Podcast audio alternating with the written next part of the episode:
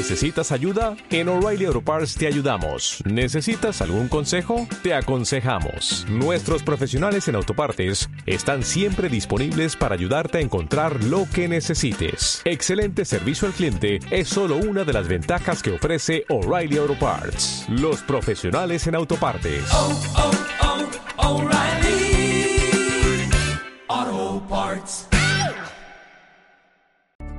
Una xarxa que creix, vertebra, entreté, forma opinió i se situa al costat dels radioients. Xarxa d'emissores municipals valencianes.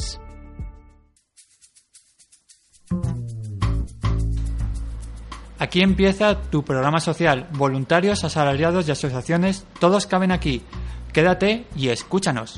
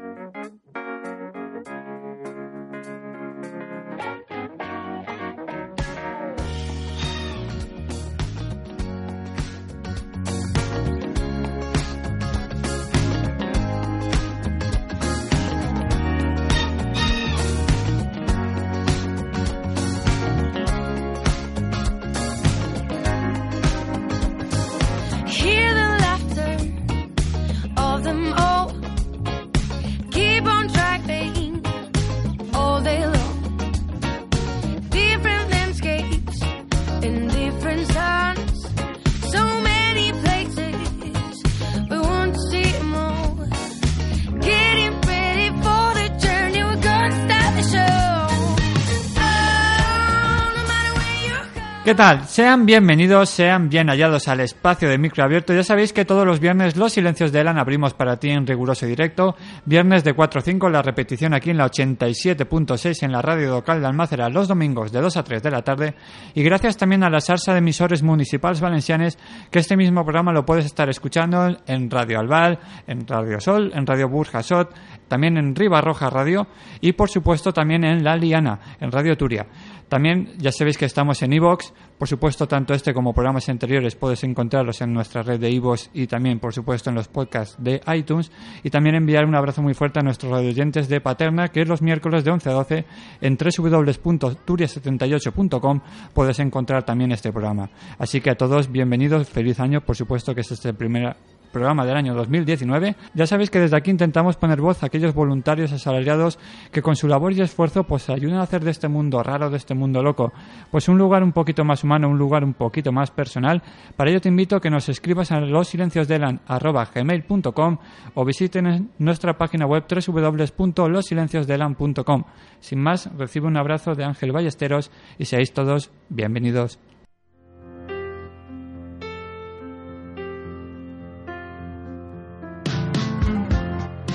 Lost you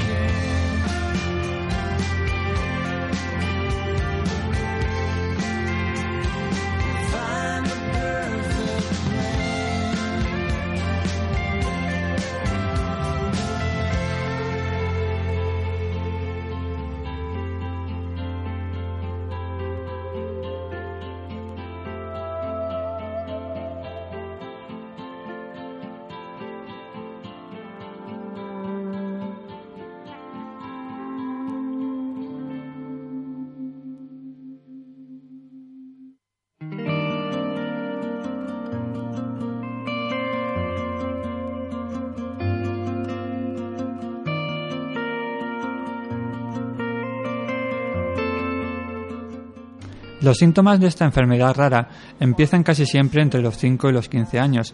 Algo raro pasa en el organismo, y lo que pasa es que se tenía fiebre sin razón aparente y dolor abdominal que ningún médico sabe explicar a qué era debido.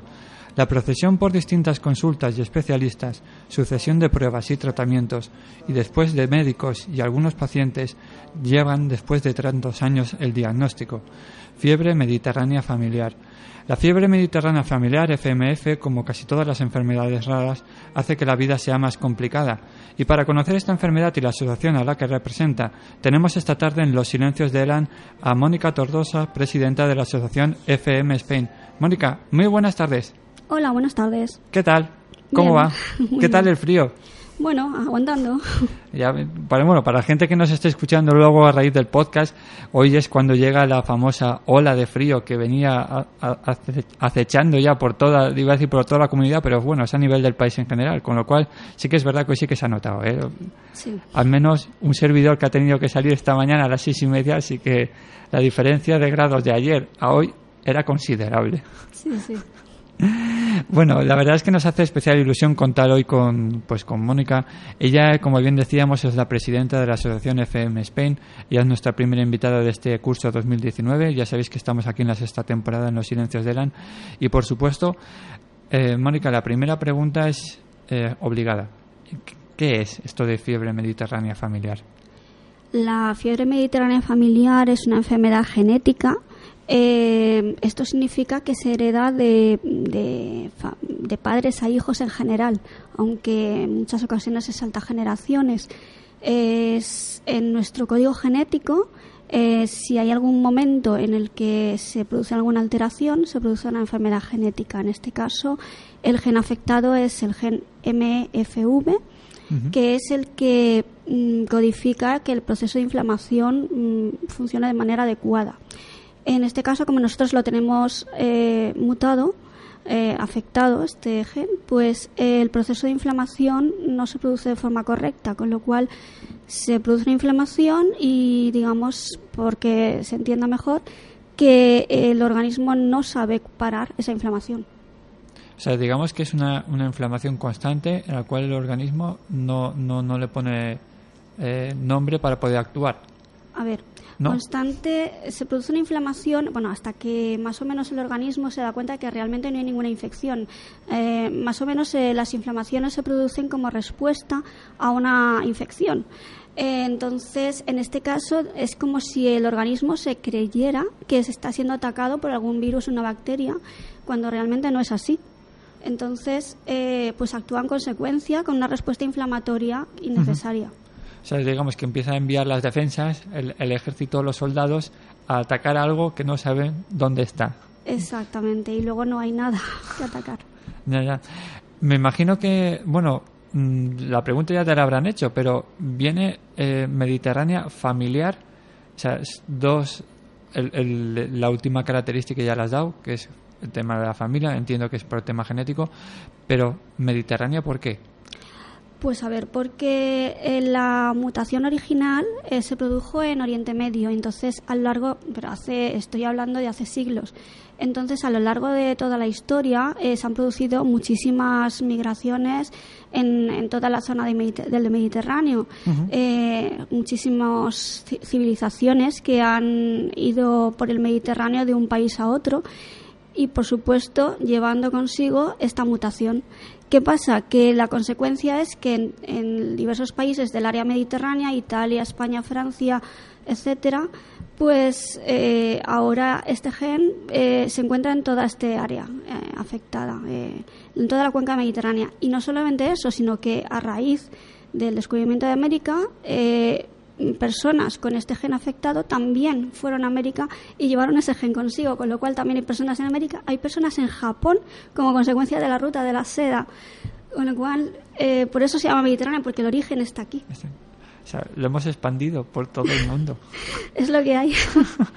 si ya los americanos nos miraban mal, ya creo que ya con esto me parece que no, tampoco vamos a, a solucionar mucho, vamos a pedirle mucho perdón. Pero bueno, sí que es verdad que el tema de la migración es algo común que se haya, que se ha dado normalmente en civilizaciones y en muchos, en muchos años siempre anteriores a este, con lo cual tampoco es de extrañar que muchas de las enfermedades que ocurrieron aquí en Europa se haya traspasado también, sobre todo principalmente en América. Claro. Pero la verdad es que me resultaba curioso el nombre y, yo he intentado buscar por ahí, pero la verdad es que digo, mira, que mejor que, que, que la presidenta, que no. Por cierto, siempre me gusta empezar también los programas dando la página web. Ya sabéis que normalmente nos gusta sacar toda la información eh, para poder preparar correctamente la, la entrevista de la página web oficial de las, de las asociaciones. En este caso, www.fmfspain.com. Está bien, ¿no? Sí, sí, sí, está Vale. bien. Ahí encontraréis toda la información de la cual pues vamos a ir un poquito desgranando y conociéndolos a, a, a ellos. Mónica, hablábamos de que ya lo hemos definido en qué consistía. ¿Cómo se diagnostica la enfermedad?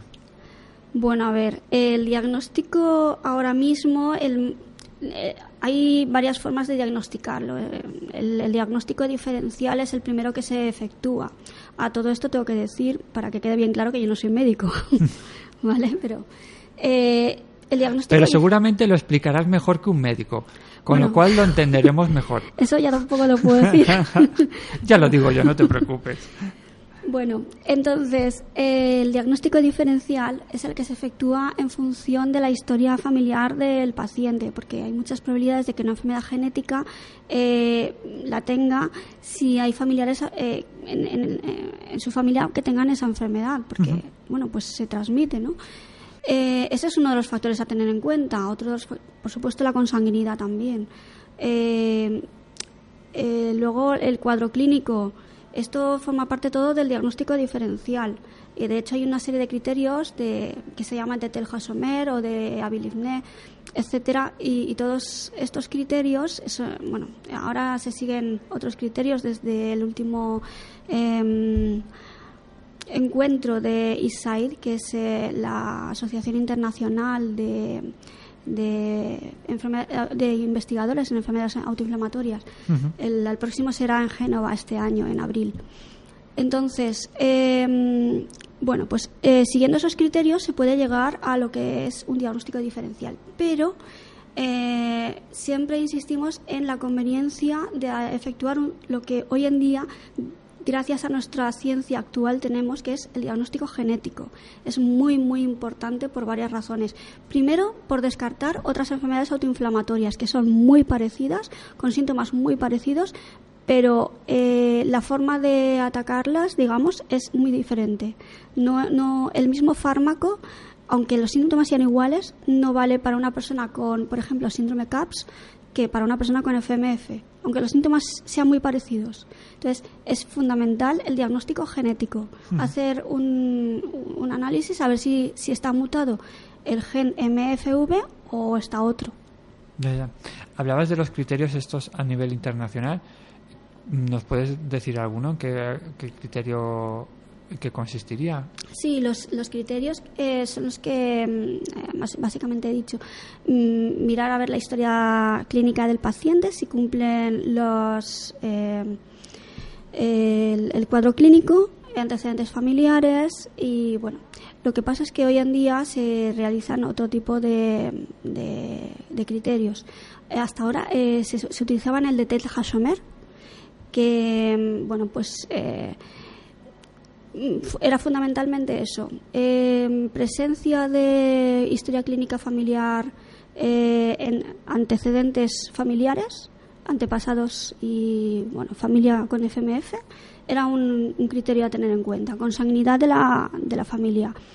Eh, cuadro clínico, etcétera. Ese tipo de cosas. Vale, pero no hay ningún marcador específico en sangre que nos pueda llevar a pensar. Eh, porque, claro, hablamos de, de, un mapa genético, por supuesto, pero claro, antiguamente, si ya normalmente las enfermedades raras ya cuestan mucho diagnosticarlas, claro, si nos retrotraemos a años anteriores que podemos decir que se aglutinaban todos en alguna enfermedad, mm, por ponerles algún nombre, pero no teníamos el apellido en concreto, con lo cual va a ser un poco complicado, sobre todo ¿no? Que, se, que podamos mm, identificar esa, esta, esta enfermedad, vamos. A ver, eh, la mayoría de, las de los pacientes con FMF suelen tener lo que se llama una leucocitosis, que es eh, un aumento elevado de los glóbulos blancos, porque son las defensas del organismo que acuden al lugar de la inflamación. También lo que se llama la PCR, la proteína, proteína C reactiva, también muy alta, que es, digamos, el marcador de inflamación de- de- de- del organismo. Eh, este tipo de cosas están, están afectadas, por supuesto.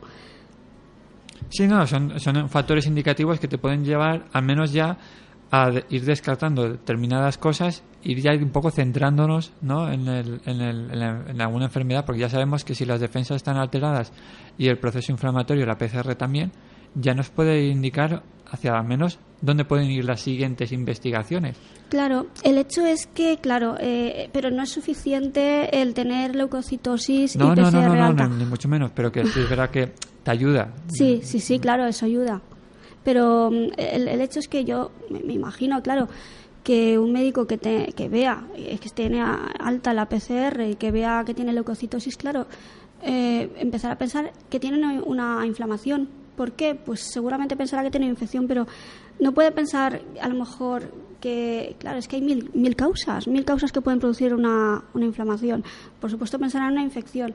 Pero claro, eh, por eso es fundamental el diagnóstico genético, porque no solamente con, con los signos que se puedan ver, es, es fundamental el diagnóstico genético.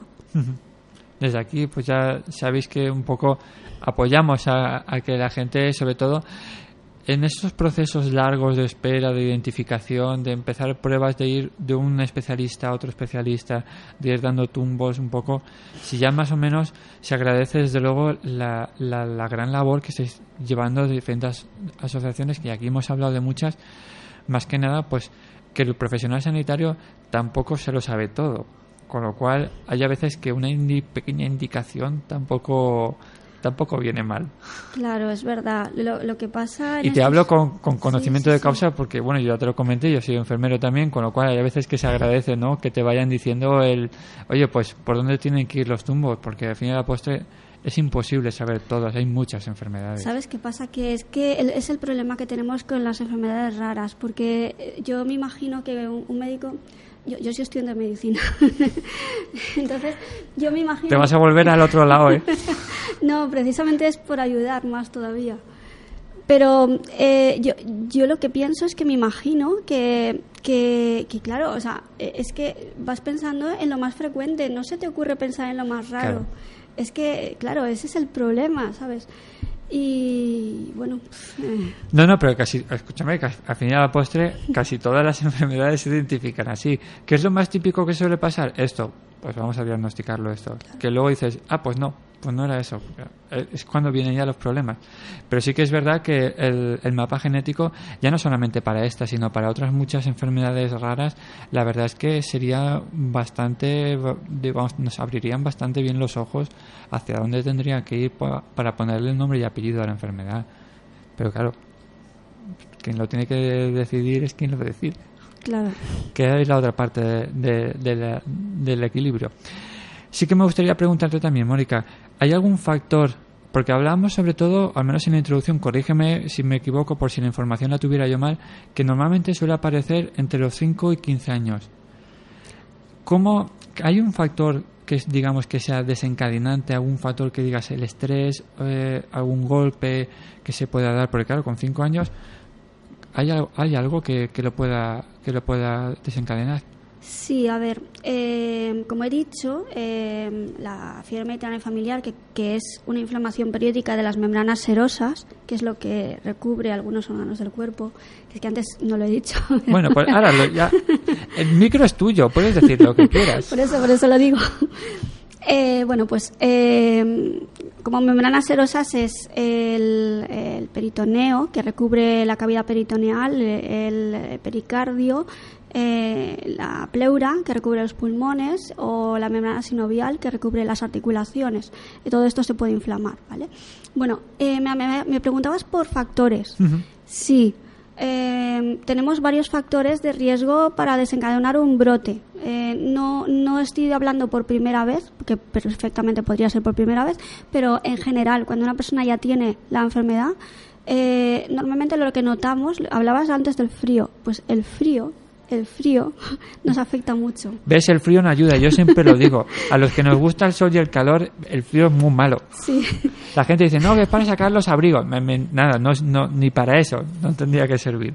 Pues sí, el, el- el frío, por ejemplo, podría, puede, de hecho, mm, muchos estamos peor en invierno y últimamente hay, hay un estudio que relaciona directamente el, el déficit de vitamina D en las personas con FMF con un mayor incremento de, de brotes. La vitamina D se saca del sol y obviamente por eso en, en invierno pues estamos peor. Eh, pero de todas formas, eh, hay personas que también están peor en verano. Es que eso también depende mucho de este tipo de... eh, La, la fiebre familiar, el problema es que en cada enfermo se manifiesta de una manera diferente. Entonces, bueno, así que es verdad que hay una serie de, de síntomas iguales para todos, ¿vale? Pero no todos tenemos los mismos síntomas, es lo que quiero decir. No, no, no. Y aparte, hablábamos, por ejemplo, lo que decías antes de la cuenca mediterránea, que precisamente aquí es donde generalmente más, más sol hay. Porque si nos vamos a los países nórdicos, dices, mira, ahí no ven el sol ni, ni con pintura, pero De hecho, conozco muchos pacientes que, que se han cambiado de lugar de residen- de residencia precisamente por, por la enfermedad. Hay mucha gente que se ha ido a Canarias porque ahí hay más sol, por ejemplo, ¿no? Y bueno, eh, hablaba de- del frío. El frío es uno de los factores. El estrés, pero no, no solamente el, el estrés que conocemos hoy en día de... Sí, eso también. Pero también el estrés emocional o el estrés físico. Estrés físico, estoy hablando de ejercicio físico. Muchos de nosotros, por ejemplo, yo por ejemplo no puedo correr. Y así como yo, otras personas también conozco que correr desencadena un brote.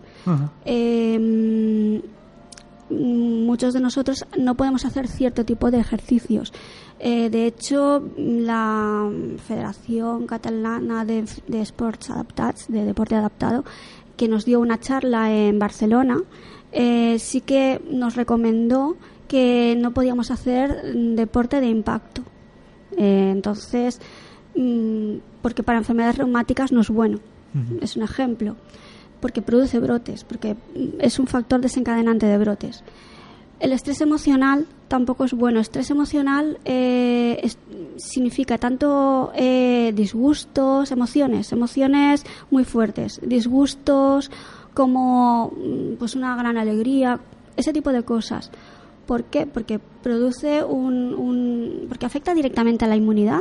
Porque eh, aunque no lo, mucha gente no lo sepa, pero, pero las emociones, el estrés contribuye directamente a que el sistema inmunológico pues no funcione adecuadamente.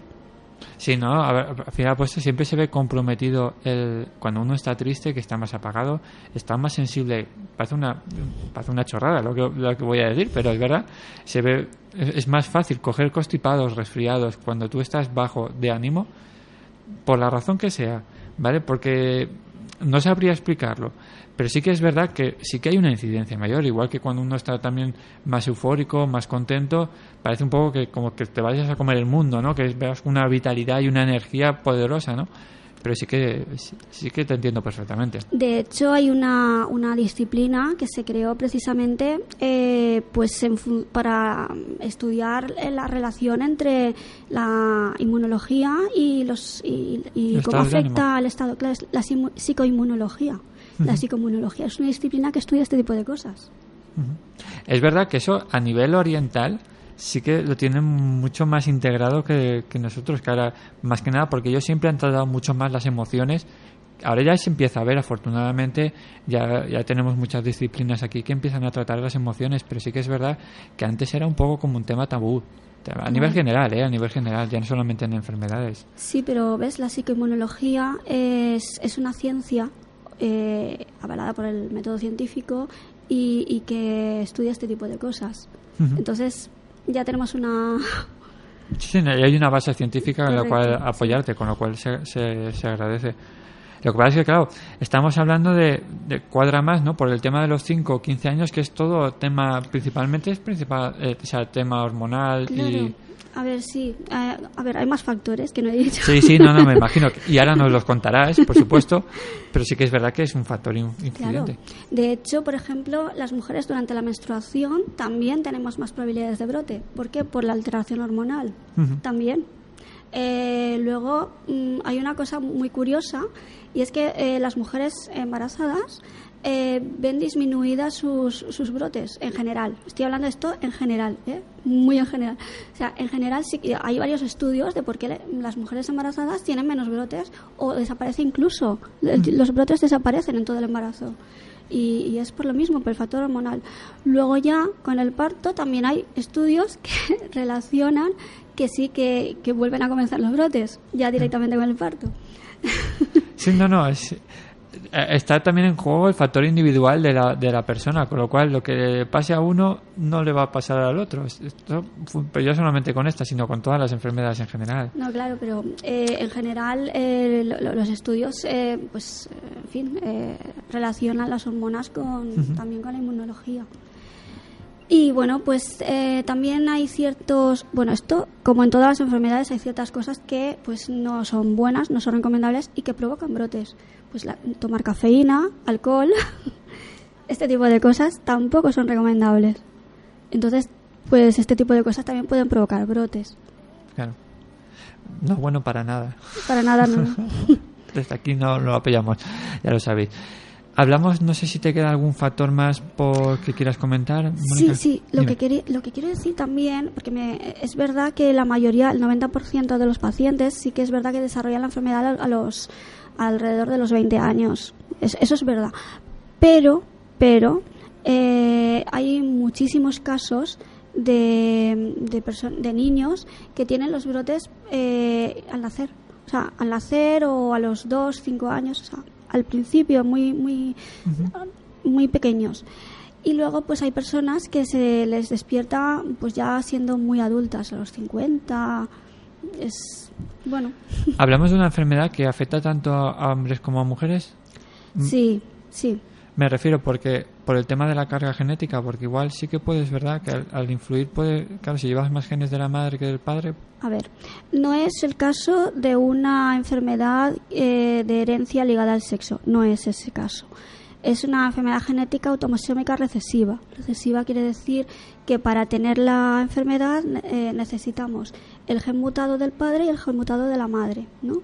Para tener que si se juntan ambos genes mutados, entonces solo en ese caso eh, desarrollamos la enfermedad. Bueno, esto hasta, cierto punto eh, es, se cumple, ¿vale? Porque hay personas en las que no se cumple. Hay personas, con esto quiero decir que hay personas con un solo gen, con una, o sea, con un sola- una sola mutación y el otro gen sano, pero que sí, sí que tienen la enfermedad.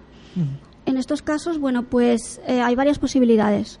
Eh, una posibilidad que, que realmente tengan el otro gen mutado, pero que esta mutación no se haya descubierto todavía. Esto es así porque todos los días se descubren mutaciones, todos los días. Entonces, mm, pues a lo mejor esa mutación aún no, lo, no sabemos cuál es. O también puede ser un caso raro, porque sí que me contaba el doctor Arostegui de, de Barcelona, eh, me contaba que sí que hay, del Hospital Clínico de Barcelona, perdón, que sí que hay eh, casos de, herencia, de, de fiebre mediterránea familiar eh, de herencia dominante pero que es rarísimo, o sea, es que son muy, muy raros. O sea, eh, el 99,99% es herencia autosómica recesiva y, solo hay muy poquitos casos que sí que se han visto que son de herencia dominante.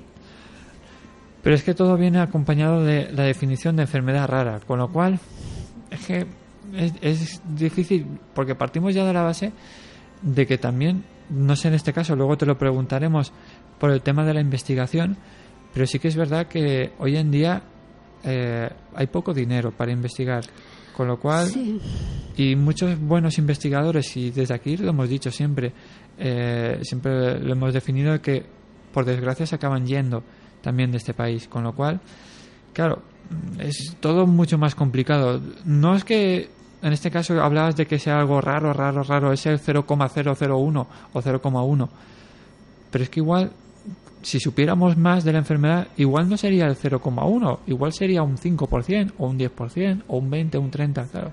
Pero como no se investiga, pues pasa lo que pasa. Es verdad. en ese sentido, sí. es mi opinión personal, ¿eh? Sí, sí, sí.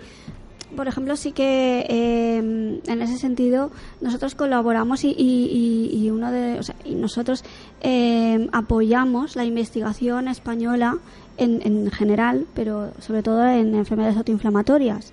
Eh, hace un par de años donamos 1.500 euros al Hospital Ramón y Cajal de Madrid y de hecho una compañera está recaudando fondos para investigación en enfermedades autoinflamatorios mm, autoinflamatorias. Eh, ¿Por qué? Porque por desgracia, pues eh, hemos de contribuir de manera privada lo que mm, pues sería deseable que fuera de manera pública. En fin. Sí, no, no. Yo no tengo nada más que añadir, yo- yo- porque op- opino exactamente igual. Me gustaría preguntarte también, ¿posibles o tratamientos que hayan o que existan en la actualidad? Sí. Por, eh, o sea, afortunadamente, afortunadamente, desde 1900 los- la época de los 70 eh, contamos con el fármaco de elección eh, para la fiebre mediterránea familiar, que es la colchicina. La colchicina es un fármaco que se utiliza para la gota. Y, y es curioso porque eh, se descubrió que funcionaba para la fiebre mediterránea familiar porque, bueno, pues eh, las personas que estaban tratadas con gota y que tenían fiebre mediterránea familiar, de repente se descubrió que estaban mucho mejor. Y, y estuvieron investigando por qué y se vio que era por la colchicina. La colchicina es un alcaloide, eh, se extrae de una planta que se llama Colchicum autumnale y, Ahí queda el nombre. y que, bueno, pues de la familia de azafrán, eh, de hecho se llama azafrán de las praderas, muy bonita, así moradita. y bueno, eh, pues es, es, una plan- es una, un medicamento con que muchos de nosotros eh, podemos hacer una vida prácticamente normal. En, en muy pocos pacientes eh, le hace poco efecto, pero vamos. eh, además es que lo, más, lo fundamental de esto no solamente es que previene lo- las los brotes, sino que además previene lo que sería la amiloidosis. La amiloidosis, que no lo he dicho antes, la amiloidosis es, es una complicación de la mediterránea familiar y por eso es tan importante eh, lo que estamos haciendo de, de divulgar. Porque la- la- las personas que no saben que tienen mediterránea familiar y que no se tratan pueden llegar a desarrollar amiloidosis. Y la amiloidosis, pues, mm, pues es una cosa bastante seria. Y bueno, pues la amiloidosis consiste en el depósito de una proteína, una glico- gli- glicoproteína fibrosa parecida al almidón, en, los tejidos, en- sobre todo en los riñones. Entonces, eh, cuando, se cuando se deposita mucha proteína amiloide en esos tejidos, se, se incapacita el órgano afectado. En este caso, en general, los riñones son los que más suelen afectarse, aunque la, eh, la, la amiloidosis suele ir por todo el organismo, pero generalmente los más afectados son los riñones. Y bueno, pues la persona desarrolla un síndrome nefrótico que se llama y bueno, pues llega a fallo renal, con lo cual pues trasplante de riñón. Esto sin, sin el tratamiento adecuado para Claro. prevenir la inflamación y los brotes. Entonces, eh, la colchicina lo bueno que tiene es que previene la inflamación y con ello previene la amiloidosis. Este sería eh, el fármaco de elección. Luego hay otras alternativas para personas que, por desgracia, la colchicina no les hace efecto. Que es un- una cosa que, que tenemos. Bueno, a- estoy hablando de que en general a todos nos hace efecto la colchicina, pero sí que es verdad que hay gente que no. También a la gente joven. Sí, claro, sí, sí. Hay, la- las alternativas son fármacos biológicos que se llaman. Eh, en este caso, eh, la anakinra, que es eh, un fármaco, a ver, eh, Kineret se llama, y bueno, pues eh, es un inyectable y eh, se llama biológico porque está compuesto de organismos vivos. Y bueno, pues también es un directamente ataca. eh, bueno, esto ya nos metemos. no me voy a meter ahí. da igual. La gente tiene toda la información disponible en la página web sí, o en sí. San Google. Vale. Es que no me quiero poner muy técnica, pero No, no, no, pero es verdad que hay cosas que, que es conveniente explicarlas y lo de amiloidosis es, yo creo que mm, No te iba a preguntar, es verdad, no, no te voy a mentir, pero sí que es verdad que ya que lo has dicho, es un proceso inflamatorio bastante, bastante severo. Claro, a ver, estaría en lo que tenemos ahora mismo, eh, tendríamos eh, como tratamientos eh, la colchicina, de la que ya hemos hablado, el anakinra y luego tendríamos el hilaris, que serían las tres principales vías de tratamiento. Estamos hablando siempre de tratamiento farmacológico. Sí, claro, claro. No podemos, no hay ningún otro tratamiento que... A ver, es que voy a aprovechar, Claro que sí. El micro es tuyo, lo tienes abierto. voy a aprovechar porque eh, yo, yo- vamos a ver, desde la asociación siempre recomendamos eh, la vía científica, es decir, eh, siempre lo que está avalado por el método científico, ¿vale? Entonces, eh, fundamental evitar mm, cierto tipo de, de terapias alternativas que no estén avalados por el método científico. Mm, ¿Por qué? Porque con la ciencia hemos llegado a la luna. Quiere decir que mm, ahora mismo es el mejor, la mejor forma de conocimiento que, que tenemos y que está comprobado, que funciona y todo. Estoy hablando de evitar cosas como, por ejemplo, la homeopatía, que no está avalada científicamente. O, y aquí quiero decir que no es lo mismo la homeopatía que la fitoterapia. ¿eh? La fitoterapia es, es, es algo que sí que funciona, es el origen de la moderna farmacología, pero la homeopatía es una técnica, bueno, es, es una... Bueno, no funciona. y bueno, ese tipo de cosas antes consultarlas con un médico, fundamental. Antes de tomar ninguna decisión sobre eh, voy a cambiar de dosis, voy a tomar esto, voy a dejar de tomar eso, primero ir a un médico y preguntar ¿qué le parece si, to- si tomo homeopatía? Y a ver lo que, lo que contesta. Ese tipo de cosas. Pregunta, pregunta. ¿Qué es lo que...? Sí, Siempre, sí. siempre, eh, siempre la ciencia como, como base. También me gustaría preguntar, antes ya de meternos a, la, a hablar de la asociación, que si no, como siempre, se nos pasa el tiempo y, no, y, y vamos siempre a correr prisa. La incidencia que tiene la fiebre mediterránea familiar en, en España, Mónica. Ya, por desgracia, No hay datos. Por desgracia no hay datos, porque sí que se ha intentado en numerosas ocasi- ocasiones eh, efectuar un registro de pacientes de enfermedades raras en general. Y bueno, pues por lo que sea, mm, pues no funciona. Me conozco esa respuesta. Con lo cual no me sorprende. Pero sí que me gustaría ya, y con ello ya por mi parte, en, en cuanto al tema de la enfermedad, sí que ya lo, lo dejamos ahí, y es a la hora de hacer eh, una vida normal, entiéndase normal, eh, la que llevamos con- o sea, diariamente, ¿qué tipo de consecuencias, o sea, cómo te, cómo te dificulta el día a día? Hablabas de los brotes, pero en momentos en los cuales no hay brotes, ¿puedes hacer vida normal? A ver, eh, normalmente la fiebre mediterránea familiar se caracteriza porque sí que es verdad que hay unos periodos de inflamación de uno a tres días generalmente y, y, bueno de forma periódica ¿no? el, tema es que eh, normalmente el, el paciente entre brote y brote eh, no tiene síntomas en general bueno, esto es lo que se pensaba hasta ahora, pero, pero, bueno, hasta hace poco, pero eh, sí que se ha descubierto que hay pacientes que tienen lo que se llama una inflamación subclínica, que es una inflamación de la cual el paciente no se da cuenta que está ahí, pero que, y que generalmente no produce síntomas, pero bueno, eh, está ahí y puede producir eh, amiloidosis y tal. Vengo a decir esto porque en muchas ocasiones el paciente va por la calle y no se da cuenta de que tiene inflamación, pero a lo mejor las consecuencias de esa inflamación sí que las tiene. Entonces, pues mm, molestias gastrointestinales, etcétera. A esto voy. Eh, vida normal, bueno, con el tratamiento adecuado, en general sí. Se puede hacer vida Pero, normal. Pero claro, están las consecuencias derivadas de una inflamación subclínica que no, no notamos. Entonces, mm, y bueno, pues eh, enfermedades derivadas y etcétera. Vale. No sé si quieres añadir algo más o De no. esto sé. no- no De sé, esto ya, ya está bien, ¿no? Porque ya, ya hemos hablado mucho, ¿eh? Hemos hablado mucho. De, de todas maneras, insisto y vuelvo a reiterar, eh, página web www.fmfspain.com, ¿vale?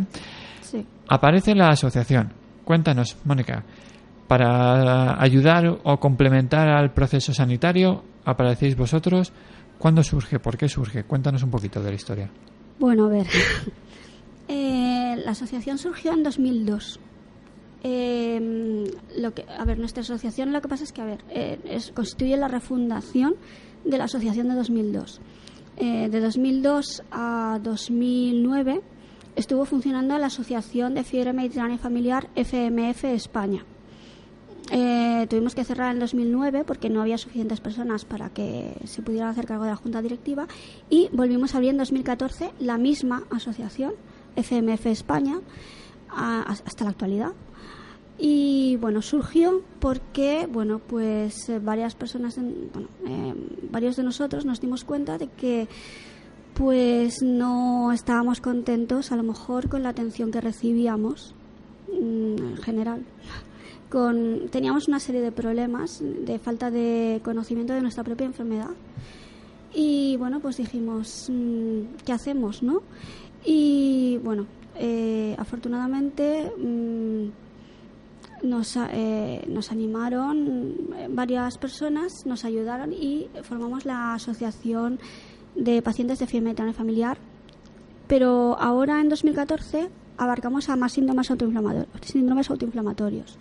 Mm, a ver, es que Os no habéis expandido, vamos. Habéis, habéis, ha- habéis adoptado a más, a más afectados. A ver, sí, porque también por consejo de, de los propios médicos, porque eh, sí que es verdad que en 2002 es, esto se centraba mucho en fiebre mediterránea familiar, pero eh, claro, des- desde el Congreso de Montpellier, de ISAI, de la Asociación de Enfermedades Autoinflamatorias Internacional, eh, se, eh, se- bueno, el, el- el congreso aquel era de fiebre mediterránea familiar, pero, pero allí se decidió que los sucesivos congresos serían de autoinflamatorias en general y ya los, los médicos eh, cuando nos les dijimos que habíamos hecho una asociación de fiebre mediterránea familiar nos, nos aconsejaron bueno es que si ya de hecho los congresos van a ser sobre autoinflamatorias es que aconsejamos que sean sobre autoinflamatorias y claro, como ya habíamos eh, puesto el nombre, sí que aceptábamos gente con traps, con hits, etcétera. Pero claro, ahora que hemos abierto en 2014, hemos abierto más, eh, hemos cambiado de hecho el nombre Asociación de Enfermos de Fiebre Mediterránea Familiar y Síndromes Autoinflamatorios de España.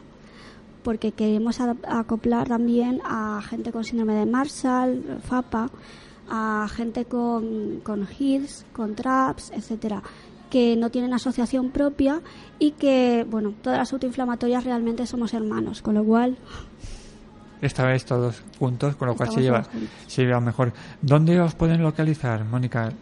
Horarios, si también tenéis. Sí, a ver, eh, horario realmente, mm, a ver, tenemos un teléfono y, bueno, la página web, en la página web está todo, pero de todas formas lo digo, la página web la vuelvo a decir, www.fmfspain.com. Eh, luego hay, hay un teléfono que es el 658-078-630 y en este teléfono, bueno, pues damos información y orientación las 24 horas del día. Eh, es decir, cuando podemos y cuando, obviamente, cuando estamos durmiendo, no. Pero, No llamar por la noche, por favor. pero sí que es verdad que nos, nos escribe gente de todas partes del mundo, de Argentina, de Chile. Y nosotros lo que hemos hecho ha sido crear varios grupos de, WhatsApp, eh, uno por patología y luego los eh, diferentes grupos por comunidades autónomas. Eh, tenemos una mm, de- delegadas en cada región, en cada comunidad autónoma y bueno, pues tenemos voluntarias dentro de los grupos de WhatsApp. Tenemos una enfermera, dos médicos, una trabajadora social y dos psicólogas. Hay, hay, hay, hay gente implicada. Es que a mí eso, por eso me encanta hacer este tipo de, o sea, me encanta hacer este programa, porque siempre me gusta que eh, exponer, ¿no? La- el trabajo y el esfuerzo de, de, cada uno en regalar, ya no solamente, siempre lo decimos, igual de importante es el que regala, el que da dinero, el que pone, hace unas donaciones, pero sobre todo también el que da su tiempo, el que regala su tiempo a los demás, con lo cual, y es bonito, ¿no? Siempre escuchar historias de, de gente, pues que está ayudando a los demás, ¿vale? Por eso siempre invito a que todo es importante, desde el voluntario, desde el que simplemente transmite este programa de radio, desde el que está de presidente en una asociación. de- o sea, todos son importantes, toda la cadena de favores que bien decíamos siempre es, siempre es bueno. Y eso por desgracia no sale en los medios de comunicación, salvo cuando nos lo venden en alguna campaña de estas emotivas, ¿no? De estas cosas. Pero bueno, me gustaría también preguntarte, Mónica, la asociación, estamos hablando de que está a nivel nacional, pero la sede está aquí en Valencia. Sí, sí, sí. Aunque ya digo que es a nivel nacional. ¿eh? Sí, no, por eso he dicho que la sede es la, o sea, la asociación es a nivel nacional. Sí, y de todas formas, eh, es verdad que, que la, la asociación es a nivel nacional, pero eh, nosotros somos la rama española de la FMF Anide Global Association, que es la Asociación Internacional de FMF y Síndromes Autoinflamatorios, que tiene sede en Suiza, pero que es a nivel internacional. Nosotros somos la rama española. Ujú. Ahí queda eso. ¿Cuánta gente hay actualmente colaborando o con vosotros en la misma asociación, Mónica? Bueno, ya digo, tenemos eh, la delegación de Madrid, la delegada, las dos delegadas de Madrid, las dos delegadas de Cataluña, eh, que Lo pregunto en el sentido de que, sobre todo, eh, entiendo que la, la gran labor que, que sostiene la asociación son voluntarios. Claro, claro, vamos a ver. Mm, Aquí nadie cobra por esto. Por, ahí va mi pregunta. ¿Vale? Siempre lo que bien, ve- vengo diciendo, es decir, que para que vean que, que, que hace falta, que toda ayuda es importante. O sea, que nadie, nadie las asociaciones que, que comúnmente estamos entrevistando aquí, salvo poca gente que trabaja como tal en la misma asociación, en general se sostienen gracias a la labor de los voluntarios, con lo cual siempre es de apoyar y de agradecer. Sí, porque es que si no fuera por eso, el trabajo en equipo es fundamental para nosotros. eh, y además es que eh, el tema es que eh, lo, lo bueno es que todos estamos en el mismo barco, con lo cual ayudando a los demás nos ayudamos a nosotros también. Entonces, en ese sentido, eh, mm, todos mm, luchamos por lo mismo y, y todos nos apoyamos. Lo bueno, mira, eh, hace tiempo una, una una persona que colabora con nosotros acuñó el término mediterráneos. Como, eh, como personas que tienen fiebre mediterránea familiar, pues eh, somos mediterráneos, ¿no? que es un término que a mí me gusta mucho. Y bueno, pues eh, lo, lo bueno de, de todo esto es que no, hemos formado una, una comunidad, realmente somos como una gran familia. Y yo siempre digo que, que somos como una gran familia porque hasta compartimos genes. Visto desde esa perspectiva, sí. Claro, entonces, eh, bueno, eh, lo, lo bueno es, con, to- como, con todo lo que tienen las familias, de, bueno, pues que a veces estés enfadado, con- pero es lo, lo normal, o sea, y, y, mm, en general nos llevamos todos muy bien, hacemos lo que se llama una piña, y bueno, bastante bien. Me- mira, nos quedan tres minutos. Ya, como siempre digo, que se nos, se nos pasa el tiempo volando. Sí que me gustaría preguntarte así a modo... Ya volvemos a re- reiterar que toda la información la tienen en la página web, pero principales servicios que presta la asociación. Pues mira, tenemos el servicio de orientación psicológica nosotros somos miembros de FEDER, que es la Federación Española de Enfermedades Raras. Eh, aparte de tener nuestras psicólogas voluntarias, eh, que ellas eh, se han ofrecido a atender a personas por privado, aparte de una, una persona, una psicóloga es de Argentina y la otra es de, de aquí de España, aparte de eso tenemos la psicóloga que ofrece FEDER, que también eh, el servicio psicológico de FEDER. Tenemos el servicio de atención jurídica de FEDER también, eh, aparte de tener un, un, eh, abogado en la asociación, también para consultas y dudas, pero bueno, en general, eh, el servicio de atención jurídica de FEDER también orienta en el caso de que tenga dificultades de acceso a medicación y todo ese tipo de cosas. En la asociación tenemos una trabajadora social también para orientar en este tipo de cosas, eh, dudas en temas de discapacidad y tal, y que ella también atiende por privado. Eh, ¿Qué más? El servicio, ah, sí, el servicio de orientación pedagógica eh, por una pedagoga del, del Colegio de Pedagogos de Barcelona, que ya se ofreció en cuanto tuviéramos cualquier duda al respecto, pues que, que se pusiera en contacto y nada, sin problemas. ¿Qué más? Em, a ver, me acuerdo de todo. Ah, servicio de orientación dietética. El servicio de orientación dietética también, eh, eh, una dietista colegiada eh, que bueno pues eh, orienta ahí en este tipo de cosas. El, bueno, se Tiene dice- muchas ramas, ¿eh?